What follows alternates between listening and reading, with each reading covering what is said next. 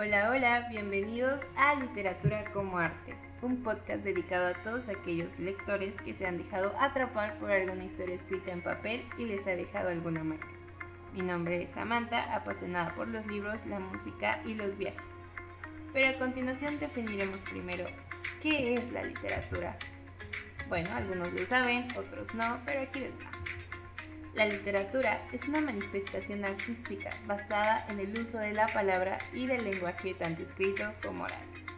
Asimismo, es el nombre de una materia académica y el nombre de la teoría que estudia las obras literarias.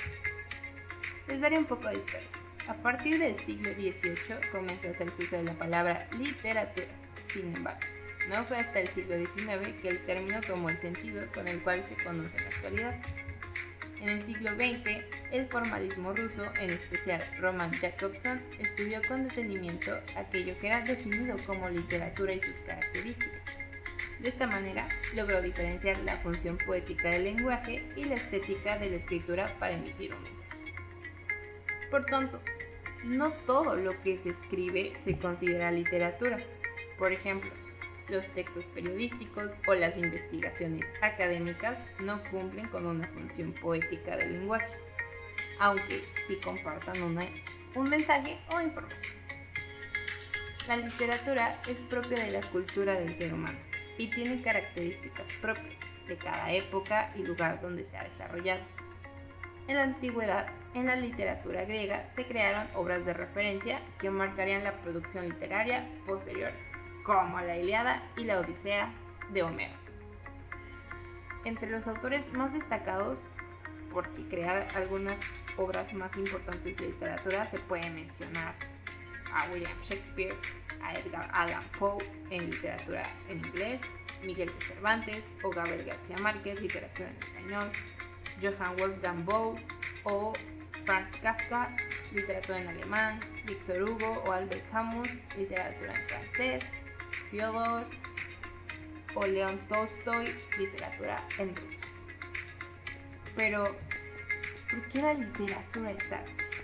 Bueno, como ya dijimos, la literatura es una forma de expresión artística, ya que al igual que la música o el teatro, poseen el mismo fin que es, pues, plasmar lo bello, pero haciendo uso de la palabra como instrumento.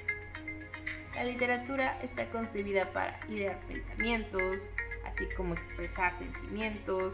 Con ella se puede pronunciar todo lo que se siente, se vive, se piensa, etc. Se convierte en un reflejo de la realidad de cada persona, cómo ve el mundo y cómo dice aquellos pensamientos y reflexiones que en ocasiones no le son posibles decirlos en voz alta.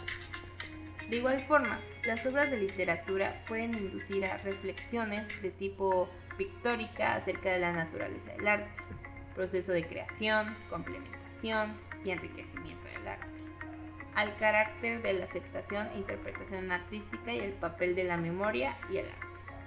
Para recuperar o inventar el pasado, se puede plasmar frases brillantes, ideas o sentimientos, así como diversas formas de pensamiento.